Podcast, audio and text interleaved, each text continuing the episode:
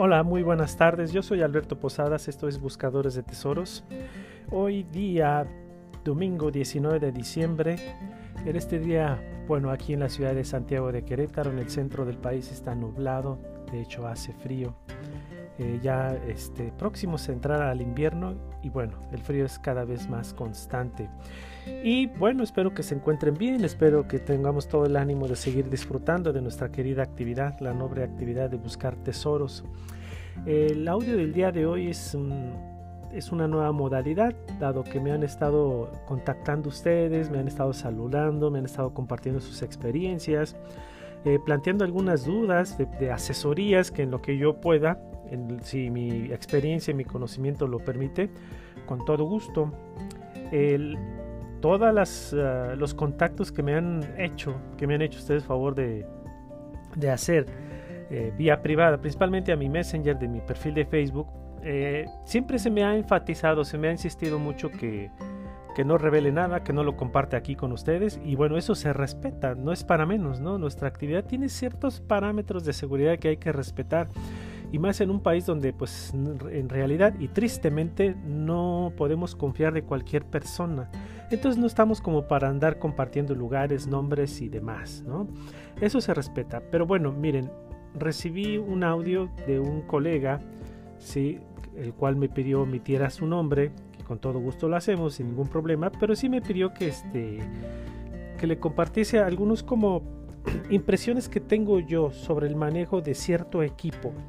Pero bueno, eh, el, audio del día de hoy entonces es para responder las impresiones o experiencias que tengo yo sobre el, uso de este equipo. Entonces voy a reproducir el audio y después de reproducir ese audio viene mi respuesta. ¿Les parece bien? Bien, adelante.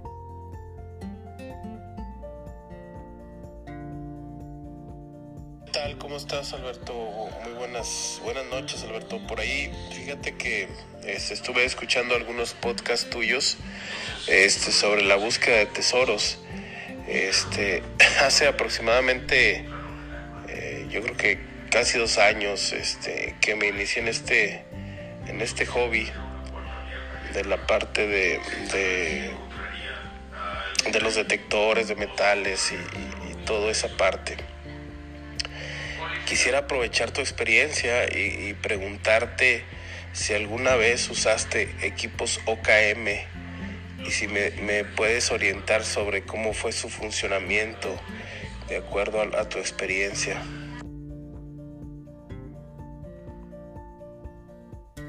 Muy bien, colega prospector, yo te agradezco mucho la confianza de haberme contactado.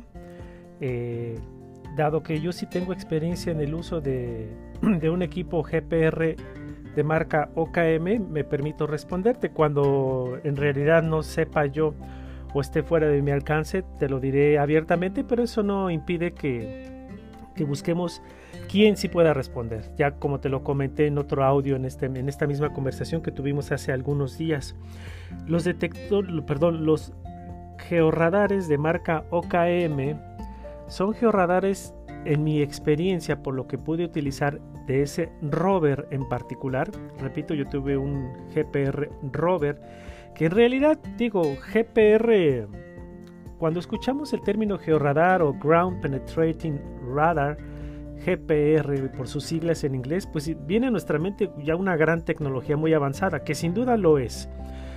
Eh, considero que es de las tecnologías más avanzadas que, tenemos hoy en día los, detector, los eh, detectoristas, los buscadores de tesoros. Además es una tecnología costosa. ¿sí? Eh, pero en mi experiencia la manufactura OKM deja mucho que desear, colega prospector. Es una marca alemana, si no me equivoco, es una marca alemana eh, sus, ah, sus equipos no es que no funcionen. Yo por lo que, insisto, yo hablo desde mi experiencia con el rover. Más bien son equipos muy básicos. Son, ellos dicen que son radares de penetración de suelo, georradares. Eh, yo cuando lo tuve daba cuenta que en, en, primera instancia, los equipos y la calidad de sus materiales dejan que desear. No, son muy como de, mucha calidad, los plásticos, los acabados, número uno. Número dos, eh, el sistema que, en el cual operan es muy rústico, es muy básico. Es un sistema que a partir de ciertas pautas de, ah, de sonido, ¿sí? de estos vipeos, eh, te, va, te va guiando para que tú vayas haciendo los rastreos en determinada área, en determinada cuadrícula, ¿no? Entonces, mm, tú puedes tomarte eh, la distancia que tú gustes. Eh, cuando emite un, vipeo, ¿sí? Un sonido, es cuando lanza la señal por mediante la antena que la posicionas apuntalando precisamente hacia el, hacia el suelo, el subsuelo. Por cada vipeo es una señal emitida que penetra y regresa con información. Entonces el siguiente sonido, tú tienes que avanzar la distancia que tú consideres, sean centímetros, metros inclusive, ¿sí? Entonces penetra y regresa la información. Y así constantemente. Cada sonido es, un, es una pulsación, es un pulso de señal de penetración, ¿sí? De tipo radar. Eh, no es como, por ejemplo, yo tuve un GPR, el Noggin, de antena 250 y 500 MHz, y en tiempo real tú lo estás arrastrando la antena y está mandando miles y miles de señales de radar eh, que penetran y regresan, y en, tiempo real estás viendo en pantalla lo que hay debajo en el subsuelo, y todavía sujeto a interpretación, porque tampoco es muy explícita la imagen. Se tiene que dar una interpretación finalmente de lo que estás observando en pantalla, ¿no? En el caso de OKM, con estas pulsaciones, lo que sucede que es muy rústico porque si con, cada pitido tú avanzas 10, 20, 30, 50 o 500 metros, por, por, mencionar un ejemplo, tú como que estás dejando rangos muy, muy ambiguos, muy sesgados de lo que puedas, de lo que pueda haber, de lo que pueda haber debajo en el subsuelo, ¿sí? Entonces, cuando regresa la señal ya debes estar avanzando a la siguiente posición para que mande la señal a su suelo y listo, empiece a recabar la información y así sucesivamente. ¿Qué es lo que sucede? Cuando yo obtuve este, este georradar, y lo voy a entrecomillar, eh, no nos costó tan barato, eh, nos costó cierto, cierto dinero, pero mira, no te resuelve gran cosa realmente los, los OKM. ¿eh? Al menos yo lo, yo lo refiero en el Robert y además también por opiniones de colegas que tienen otros modelos en aquella época ¿no? de, este tipo de georradar.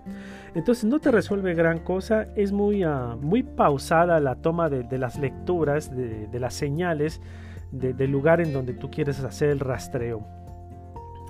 Eso por un lado, eso en el procedimiento. Ahora, en la información que obtienes para al menos del rover OKM, también yo te he de decir, tú por ejemplo, supongamos tienes un cuadrante de determinada longitud, ¿sí? Eh, de determinadas medidas y empiezas a hacer tus señales. Por cada pitido ahí vas avanzando, avanzando, vas, vienes, vas, vienes y luego haces tu cuadrícula y vacías la información a la computadora. Entonces en la computadora te arroja ciertas señales con distintos tonos y colores. Por ejemplo, el amarillo, el, blanco, naranja, rojo ya son señales supuestamente metálicas o de vacío.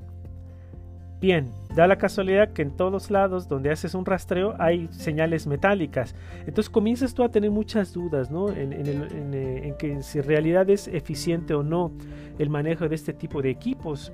Entonces lo que yo hice, colega prospector, es que tomé un cuadrante, tracé una cuadrícula, ¿sí? Con ciertas ah, distancias, ciertos puntos distanciados equivalentes entre sí. Ah, empecé a operar el equipo, por cada pitido avanzaba un punto y luego ya tenía el punto adelante. Antes de que eh, viniera el segundo pitido, posicionaba la antena y venía el segundo y el tercero y fui y vine y así sucesivamente. Entonces en este segundo rastreo obtuve información diferente a la que había obtenido del primer rastreo en el mismo lugar. ¿Me entiendes? Entonces hay como variaciones en la señal. Entonces empiezas a desconfiar de los equipos porque realmente estás obteniendo distintas lecturas en el mismo lugar. Entonces lo que hice que durante mucho tiempo y a partir de muchos rastreos que hice en el mismo lugar, obtuve muchas lecturas diferentes, pero lo que yo comencé a ver es que, por ejemplo, en una parte donde nosotros sabíamos que había un objeto metálico allí enterrado, eso sí lo captaba. Es decir, sí capta el metal. Es decir, el metal sí te lo muestra en, colores más ah, vívidos, rojo, amarillo, naranja. Sí, porque después yo seguía avanzando y donde yo sabía que no había metal, ya ahí me lo arrojaba en azul, verde, unos no, no tan colores tan vivos. Entonces, ¿qué es lo que yo pude concluir después de haber realizado un campo de pruebas y muchos rastreos? Bastantes rastreos como para ir dando cuenta cómo opera este equipo, ¿no? El equipo sí funciona, sí te detecta metales, pero cuando tú vas a hacer un rastreo, ¿sí? Eso es como que el principal comentario que voy a hacer. Cuando tú vas a hacer un rastreo, yo te recomiendo ampliamente que no vayas a hacer un rastreo de inicio o de entrada con un equipo como este. Yo sugiero que primero limpies el terreno de basura metálica con detectores, metas otros, otros equipos, detectores de mayor profundidad, ya sea de plato o de doble antena, u otros equipos que, tengas, ¿no? de los, con los que tú dispongas. Cuando ya tengas ciertas señales muy bien centradas, ¿sí? cuando ya las tengas muy bien ubicadas, primero con estos equipos que mencioné, ya al final metes el rover o el OKM y también te sirve como para constatar. Haces tus rastreos cuadriculares, ¿sí? Con el primero, pues yo eh, veo difícil que te vaya a arrojar una señal fidedigna. Tienes que hacer mínimo unos 10 rastreos. Fíjate la desventaja que tiene este equipo, ¿eh? Tienes que hacer mínimo unos 10 rastreos, ¿sí? Y cuando observes que hay una señal que siempre aparece en el mismo lugar durante esos 10 rastreos y si coincide con la señal que obtuviste con tus anteriores equipos, entonces ahí es donde te ayuda para confirmar. Solamente esa es la utilidad que yo le veo a los OKM con este sistema de georradar que tienen muy rústico, muy básico. ¿Sí? Si tú tienes interés y si tienes la posibilidad, yo recomendaría que mejor compres georradares de mayor calidad, de mayor manufactura, como de Sensors and Software, Geophysical Survey Systems, los Mala, que son suecos, el primero canadiense, el segundo que mencioné estadounidense, el Mala son suecos. Hay unos GPR rusos, no recuerdo el nombre por el momento, pero que este, si tú buscas son de manufactura rusa y son mucho más baratos que los canadienses o los estadounidenses. ¿eh? Eh, la calidad, la verdad yo no puedo mencionarte con gran detalle, la verdad ignoro qué calidad pueda tener de, esta manufactura el ruso, pero hay en su página ponen muchas imágenes, rastreos que, realizan en Siberia los rusos y encuentran tuberías de petróleo, cosas así. No se ve mal, no se ve mal, pero realmente desconozco mucho de esta marca y no tengo experiencia alguna. En ese sentido yo ahí sí no te puedo ayudar mucho, pero los rusos sí son más baratos, eso me queda claro. No quiere decir que meramente sean de menos calidad, a lo mejor sí, pero no tanto. Para saberlo, pues solamente eh, probando uno, ¿no? Pero es asunto que no es tan sencillo, a mí me queda claro. Entonces, OKM, ¿sirve? Sí. OKM, ¿me resuelve para mis búsquedas? No mucho. Yo los OKM los ubicaría como equipos secundarios, equipos de apoyo, de confirmación de señal. Si hay una señal que constantemente aparece ahí con distintos equipos, pues meto el OKM y si también me aparece en el OKM, perfecto, ya tenemos algo más asegurado, ¿no? Lo de la profundidad que te indica la escala de profundidad en la imagen de computadora, tómatelo con mucha reserva, con mucha cautela, porque las profundidades luego en sus distintas lecturas de distintos rastreos de un mismo lugar también varían. Entonces no son muy precisos respecto de la profundidad. Donde yo sí veo que son precisos es en la localización. Que a final de cuentas, digamos, es lo más importante, ¿no? Porque ya teniendo un lugar bien ubicado conforme el equipo, y si lo, y si lo ah, te apoyas con otros equipos también, pues ya lo que te resta es excavar hasta que salga lo que tenga que salir, ¿no? Que sea metálico finalmente. Eh, es, eso sería en ese sentido con los equipos OKM. Los OKM eh, conozco una persona, es ingeniero electrónico, sí que se dedica a, revisar eh, pues las tabletas eh, electrónicas de circuitos de los detectores, porque finalmente son dispositivos electrónicos, ¿no? Los detectores eh, de metales, los georradares y demás. Y una vez le prestaron un OKM, lo desmontó con mucho cuidado.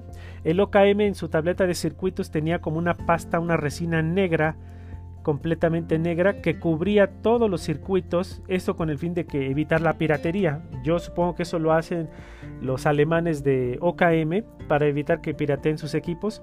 Pero bueno, esta persona lo que hizo fue tomarle una una captura, una lectura de rayos X en una radiografía, como a los seres humanos nos, nos revisan los huesos. Bueno, pues puso la placa en un equipo de rayos X, salió la radiografía y revisó eh, la estructura, la composición de la, de la tableta electrónica con los, los, transistores, los circuitos y demás. Y después de revisar la, la radiografía, no fue con fines de piratearlos, sino solamente para darle una revisada de cómo estaba estructurado. Después de revisar a detalle la, radiografía de, los circuitos de estos equipos OKM, concluyó que realmente sí es, es un equipo con un principio de georradar, pero muy básico, muy, muy, eh, muy um, rústicos, que en realidad poniéndolo ya en contraste a partir de esta información de la radiografía, poniéndolo en contraste con lo que cuestan, no vale la pena comprar un equipo como estos. Esa fue una conclusión muy importante que me dio esta persona. Yo revisé la radiografía, él me compartió. Yo revisé la, radiografía, observé, en realidad no es nada complejo, sí es un sistema de georradar, pero muy básico, no te puede resolver gran situación, gran, grandes necesidades. Entonces, para lo que cuestan, yo recomendaría, así me dijo, yo recomendaría ampliamente que no gasten su dinero en un equipo como estos. Con ese dinero puedes comprar detectores de mayor calidad, eh, que son buenos, eh, que, que, te pueden resolver mayores situaciones, necesidades en una prospección, en un rastreo, en fin. Entonces eso, colega prospector, esa es como la experiencia a grandes rasgos que tengo con un equipo como estos. Además son delicados, ¿eh? Son delicados porque tiempo después sin haberlo maltratado porque lo traíamos en su maleta con su esponja, su espuma por dentro, una maleta metálica para evitar que le caigan equipo pesado o algo así, se vaya a maltratar. De repente se descompuso el equipo, ¿eh? honestamente se descompuso, como a los dos años de haberlo adquirido, lo adquirimos seminuevo. Eh, se descompuso y ya no quisimos ni hacer el gasto en volverlo a, que lo reparen o demás porque finalmente como no nos resolvía mucho casi ni lo utilizábamos aparte y un día que lo quisimos utilizar ya no servía, entonces pues no. Finalmente no me da no me dio como mucha experiencia, mucha satisfacción haber gastado tanto dinero en un equipo como este y para pues el poco servicio que nos dio, ¿no? La, la poca prestación, porque pues las necesidades en campo son variadas. Uno se hace de distintas formas, métodos de búsqueda y dentro de lo que es tecnológico, científico, pues están los detectores y los frecuencímetros y los de impulsos y en fin, existen varias tecnologías y eh, la tecnología georradar, pero de equipos de buena manufactura, sin duda es un gran avance, son, es una chulada de equipos. Yo tuve un Noggin, repito, pero para los OKM no, en realidad mejor no gastes tu dinero y cómprate un detector de metales de, de, un, de un, nivel mejor, de mayor este, calidad y demás.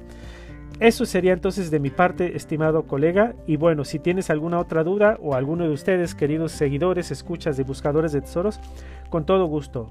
Eh, esto fue Buscadores de Tesoros y seguimos en contacto.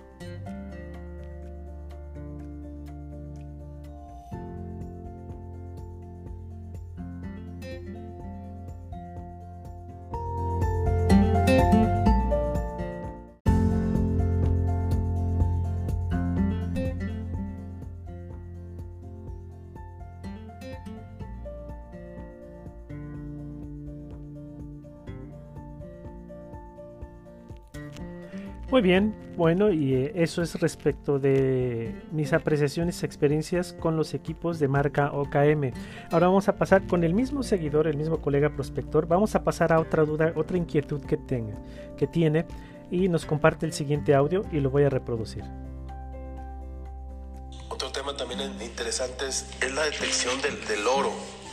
¿A qué me refiero? Por ahí he escuchado comentarios de que no es tan fácil detectar el, el oro este, inclusive he escuchado algunos comentarios de que algunos detectores de pulso no detectan el oro.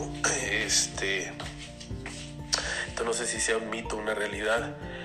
Y adicionalmente, por ejemplo, los OKM también he escuchado que, realmente este es un magnetómetro que detecta este, las, eh, los campos magnéticos, ¿sale?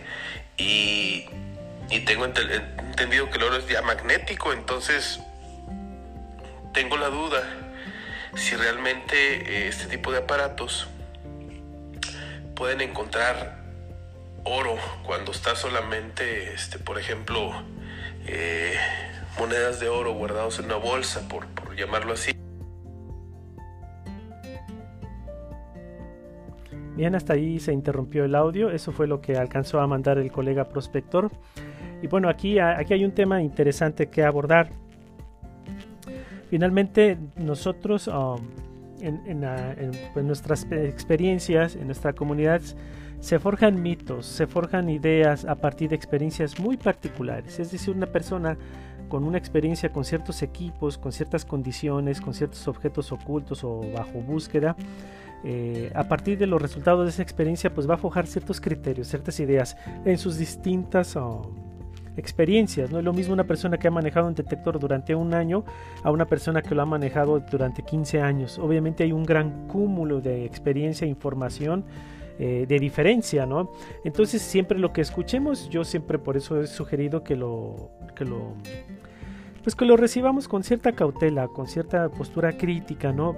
Podemos escuchar toda esta serie de mitos, a lo mejor son reales, a lo mejor no, ¿Cómo, determinamos si es un mito o no? Pues simplemente pues ah, constatándolo, ¿no? Es decir, pues eh, seguir practicando, si está en nuestras posibilidades seguir adquiriendo tecnologías, montar un, campo de pruebas, que es importantísimo montar un campo de pruebas para comenzar a hacer nuestras pruebas y ver los distintos funcionamientos de nuestros equipos en distintas profundidades, capacidades, ajustes, horarios del día, etcétera, etcétera, para ir observando cómo reaccionan uno con el otro, ¿no? Eh, e ir tomando nota, e ir observando y pues ir elevando nuestra praxis, nuestro nivel de experiencia y conocimiento en estos temas. Sí, los equipos son un gran avance, claro que sí son un gran avance, pero aún así no te pueden decir de manera muy precisa lo que hay debajo, eh, a qué profundidad, de qué tamaño, qué, o qué silueta, qué peso, qué material, etcétera, etcétera. No, no hemos llegado a eso todavía.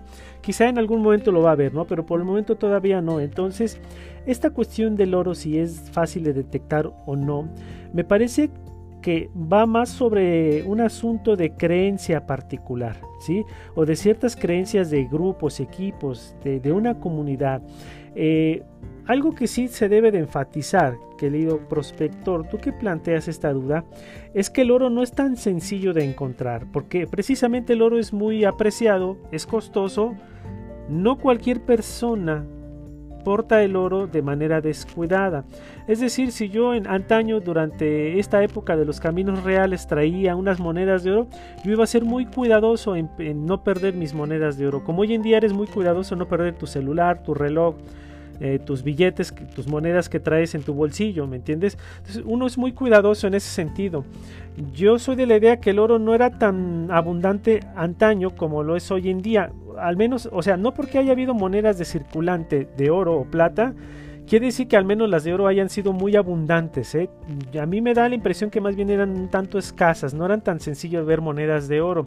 Sí había, había muchas, pero muchas, pero en comparación a qué o con qué con una gran cantidad de población. No creo que todos hayan tenido como el acceso a, las monedas de oro tan fácilmente. Sí se podía acceder, claro que sí, y sí las había. Pero cuando estas monedas precisamente eran enterradas, porque eran atesoradas, porque su valor en peso por metal era mayor que el valor nominal, entonces no cualquiera perdió una moneda de oro. Ahora bien, el oro, si, vamos a, los términos técnicos, así científicos, de manera rigurosa, el oro no es más que un metal. Como tantos metales, hay distintos metales en la naturaleza con distintas ah, propiedades, características, pesos, densidades eh, molecular, etcétera, etcétera, que está presente. Finalmente es un metal, ¿no? ¿Por qué ese tipo de metal tendría que burlar la capacidad del detector? Para no ser detectado. Porque finalmente es un metal, insisto. Entonces se debe de sujetar dentro de las capacidades del detector. Aunque sean detectores de, de modesta manufactura, pero si fueron desarrollados para detectar metales, seguramente cuando pases encima de una moneda de oro que esté bajo los parámetros, los rangos de profundidad y demás dentro de las capacidades del detector, seguramente lo vas a detectar. O sea, sin ningún problema, ¿eh? porque es metal.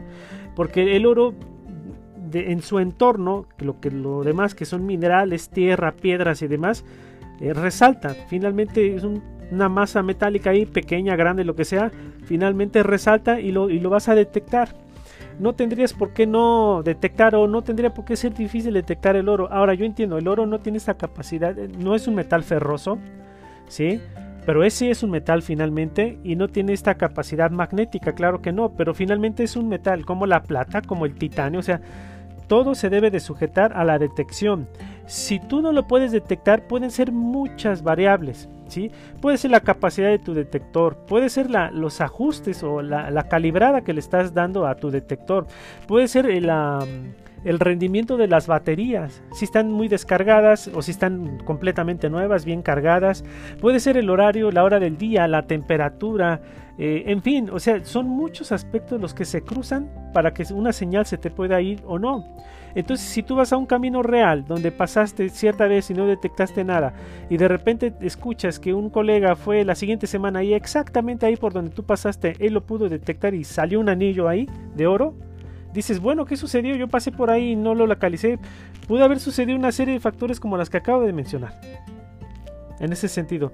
Entonces, traer un detector no esperes que va a ser fiable al 100%. Te da un gran avance, un porcentaje considerable de ventaja, de eso a nada, claro que sí, pero aún así no son, no son infalibles los, de, los equipos. Finalmente se ven distorsionados, porque también si tienes cercan, cercas los equipos de radio que pueden interferir las frecuencias de radio con, con el campo magnético que, que emana la antena del detector, en fin, una serie de cosas que a veces uno no sabe y poco a poco vas dando cuenta de ellas.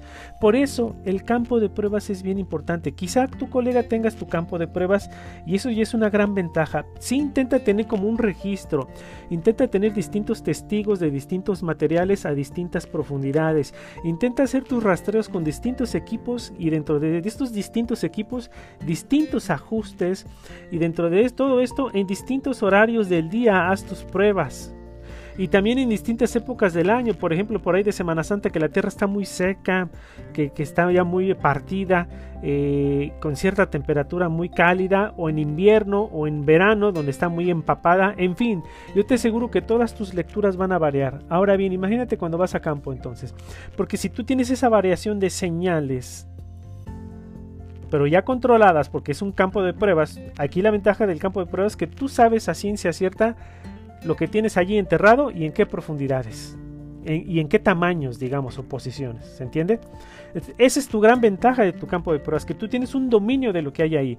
Cuando sales a una prospección, a una hacienda, a un camino real a buscar una macoquina, tú no tienes, tú de plano ahí sí no sabes nada, estás completamente ciego. El detector es el, es el que te va a ir llevando a donde está ese, ese objeto oculto, si es que pasas por encima de él y están las condiciones adecuadas, repito, para que lo puedas detectar. El campo de pruebas finalmente te da esa gran ventaja porque tú tienes la visión de lo que hay en el subsuelo finalmente. ¿Sí? Por eso es muy importante, porque si tú finalmente concluyes, como me pasó a mí, que hay muchos elementos para que te dé una señal, finalmente determinada señal bajo determinado ajuste en determinado lugar, determinada época del, año, determinado horario, etcétera, etcétera, para que te dé una señal, un detector, hay una serie de factores muy complejos que se entrelazan entonces imagina cuando tú eres ciego de lo que hay en el subsuelo en cierto lugar, cuando no sabes lo que hay debajo, no sabes si hay mucha basura metálica, no sabes si hay mucha mineral, no sabes la temperatura exactamente, o sí sabes, pero no sabes cómo va a afectar tu equipo. Entonces cuando nosotros no tenemos conocimiento exacto de lo que hay en el subsuelo, el campo de pruebas, la ventaja es que ya más o menos te va acercando a dimensionar la, la complejidad de lo que es hacer una detección exitosa. Número uno. Número dos, el campo de pruebas también te, ayuda a determinar de qué manera ir procediendo, ir estableciendo distintos criterios de ajustes o, utilización de distintos equipos de detección. ¿Sí? Empiezas a enriquecer tu haber, tu experiencia, tu conocimiento y a partir de ello ya decides en campo. Seguramente algún día, cuando estés en el momento adecuado, con la tecnología adecuada, con todas estas variables adecuadas, vas a extraer una moneda de oro, una cadena, un cofre con monedas de plata y oro, qué sé yo. Pero eh, entonces es en la práctica.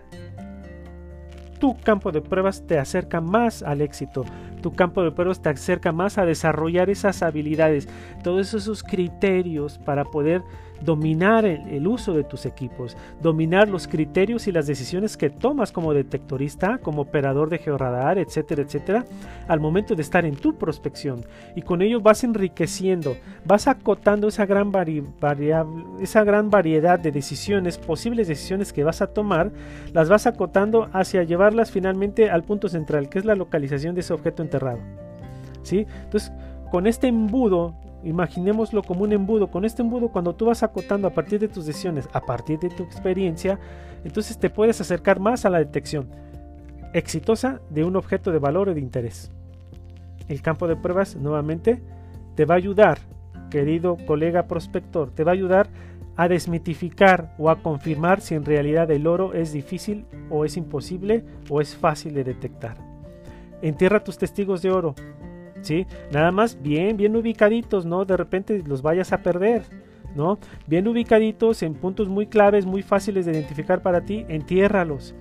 Pasa a distintos equipos, haz una prueba todos los días, todo el año, en distintos horarios, vas a ir viendo, vas tomando lectura de todo lo que, las señales que te van arrojando y vas a ver que hay una gran variabilidad de comportamientos aún así. Entonces cuando estás en campo abierto, que eres ciego de lo que hay en el subsuelo, no puedes tener el dominio, el conocimiento de lo que hay precisamente, no esperes tampoco que un detector te va a resolver todas tus necesidades. Entonces empleas un detector, un GPR y luego un frecuencímetro, empleas un detector de pulsos, en fin, eso tú ya poco a poco lo vas a ir determinando a partir de la particularidad que cada prospección te va a dar. ¿Sí? Entonces aquí nuevamente lo que se enfatiza y con esto cierro es que no desdeñes la idea de tener tu campo de pruebas y si ya lo tienes, ya tienes tu campo de pruebas, entonces revisa en la literatura con los expertos cómo montar un campo de pruebas de una manera ideal donde tú puedas tener distintas opciones de detección y de práctica, constante práctica para ir conociendo mejor tus equipos, la forma como reaccionan y demás. Bueno, eso sería mi recomendación a grandes rasgos sobre esta duda que estás manifestando. A mí no me resta más que agradecerte mucho la confianza de haber tenido. Espero que haya resuelto algo tus dudas. ¿Sí? en estas dos intervenciones que tuvimos en el podcast del día de hoy. Y bueno, si tienes por ahí algunos resultados, no dejes de compartirnoslos. Y bueno, queridos colegas prospectores, a todos los escuchos, nuevamente gracias a todos ustedes. Seguimos abiertos en este canal para seguir platicando y charlando de esta apasionante actividad, la noble actividad de buscar tesoros. Esto fue Buscadores de Tesoros les agradezco y que tengan excelente inicio de semana. Saludos.